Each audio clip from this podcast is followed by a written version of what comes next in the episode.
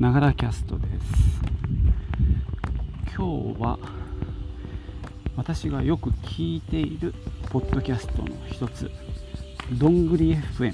についてお話ししたいと思います。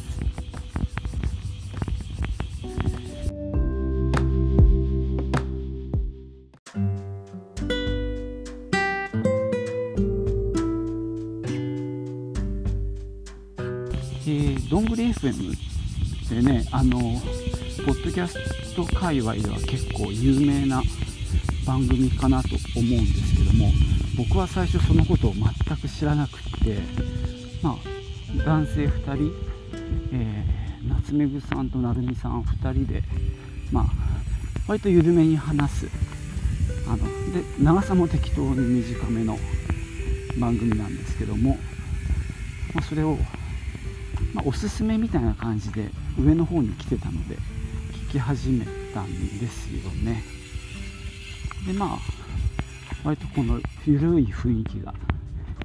気に入ってでまあちょっとね面白かった回なんかはあの自分のなんか投稿をしたりして読まれるかななんて思ってたら全然読まれなくて。まあ、あの最初はすごくこじんまりとやってると、まあ、誤解していたんですねあのすごくリスナーが少ないんじゃないかと思ってたんですがどうも聞き続けるうちにかなりのリスナーがいる人気番組だっていうことにあの後から気がついてちょっと恥ずかしい感じもしてるんですがまあそれは私の中だけの話なんですけどねでこの2人がこの番組で話されるテーマは、まあ、漫画だったりまあなんだろう。何が多いのかな。その時その時の話をしてるんですけども、僕もお二人のプロフィールをよく知らないんですが多分その IT の結構有名な会社で働いているあるいはまあ IT 系のなんだろうベンチャーっぽいようなところの偉い人みたいなイメージがあるんですね。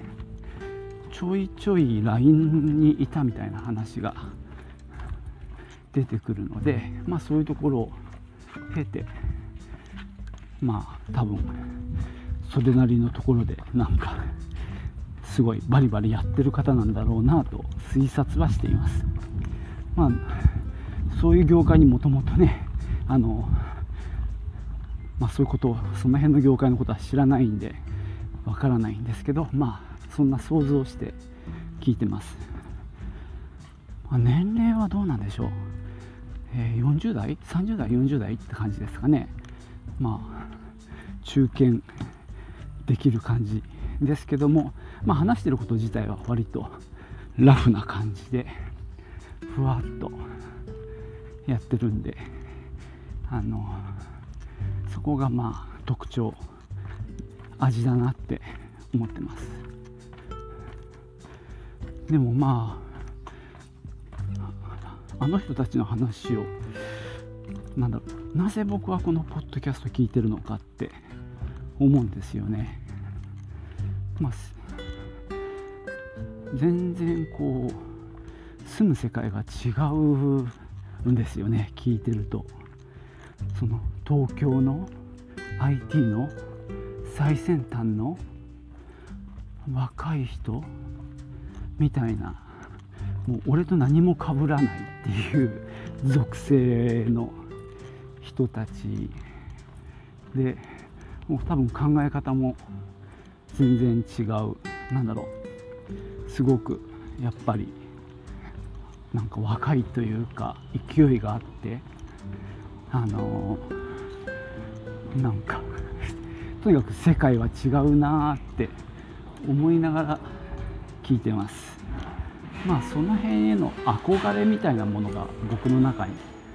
あるのでまあそうなりたいと思ってるっていうわけではないんですがそういうものっていいなとは思うので、まあ、そういう憧れが、まあ、あって聞いてるのかなとも思います。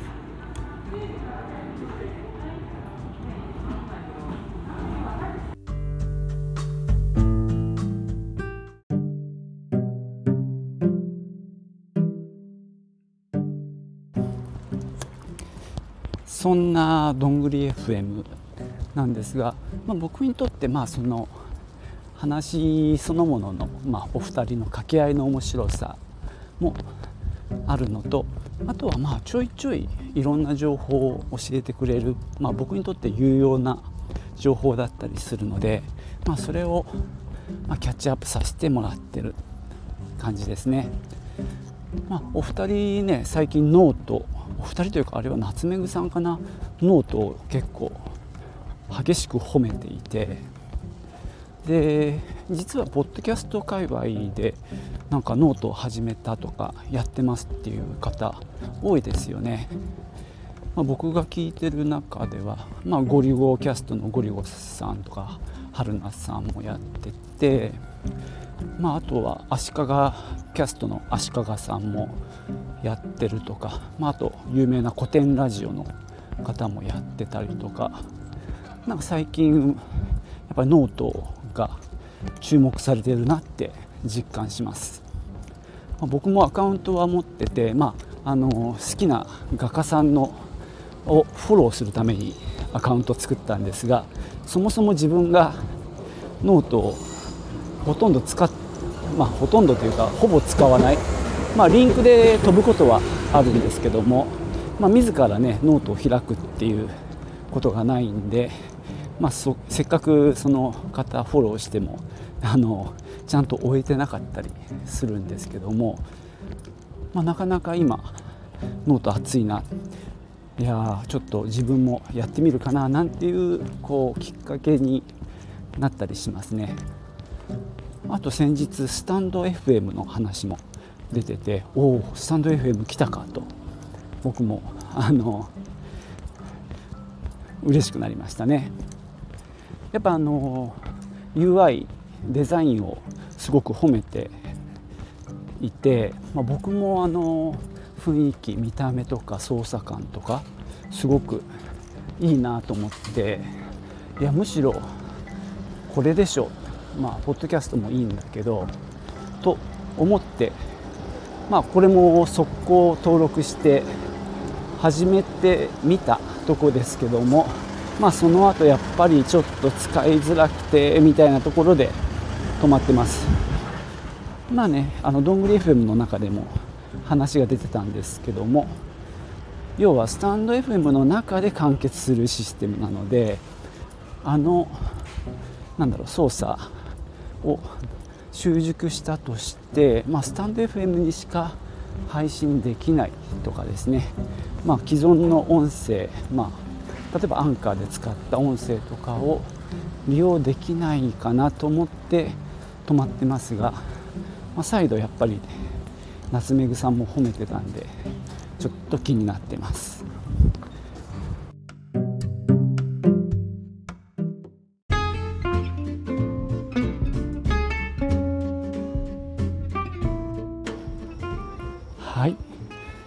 そんなわけで今日は私が好きなポッドキャストどんぐり FM についてお話ししました。そうですねこのさっきねどんぐり FM の紹介をする時にどんな話が多いかななんて言って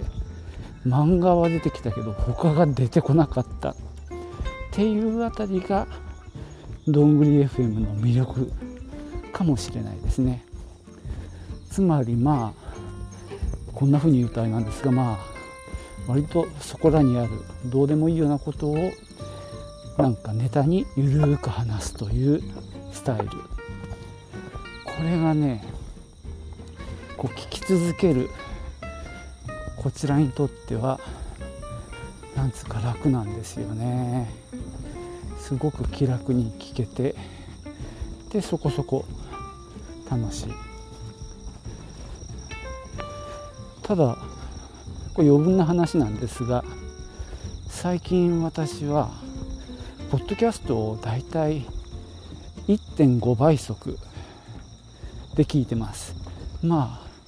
人によっては2倍速。でも2倍速はさすがに聞けない人多いかな。でもどんどん無音のスキップとかもやっちゃってるのでこれはまあ Google ポッドキャストがねそういう機能があるのでそれをやってるんですがまあどんぐり FM も、え、その例に漏れず1.5倍とかで聞いてるんですね。でちょっとこの間聞いてて聞き取れないところがあったもんですから巻き戻してなんか12回聞いてあやっぱこれ聞けないなと思って。1倍速にして聞いたら聞き取れたんですよ。でまあそれはそれで良かったんですが1倍速で聞くお二人の会話のスピードがあのちょっとのろくてですね失礼だな俺も。あのちょっと耐えられないということに気がつきましたがそれが本来の味わいなんですよね。ああなんだか俺はこんな聞き方をしてていいのかとも思うんですが別に1.5倍で聞いてもどんぐり FM は面白いです。まあ、そんなわけでね今日は好きなポッドキャストについて語るというね、えー、シリーズ第1回っていうことに今なりました。えー、どんぐり FM という番組の紹介をしました。最後まで聞いていただきましてありがとうございました。チュース。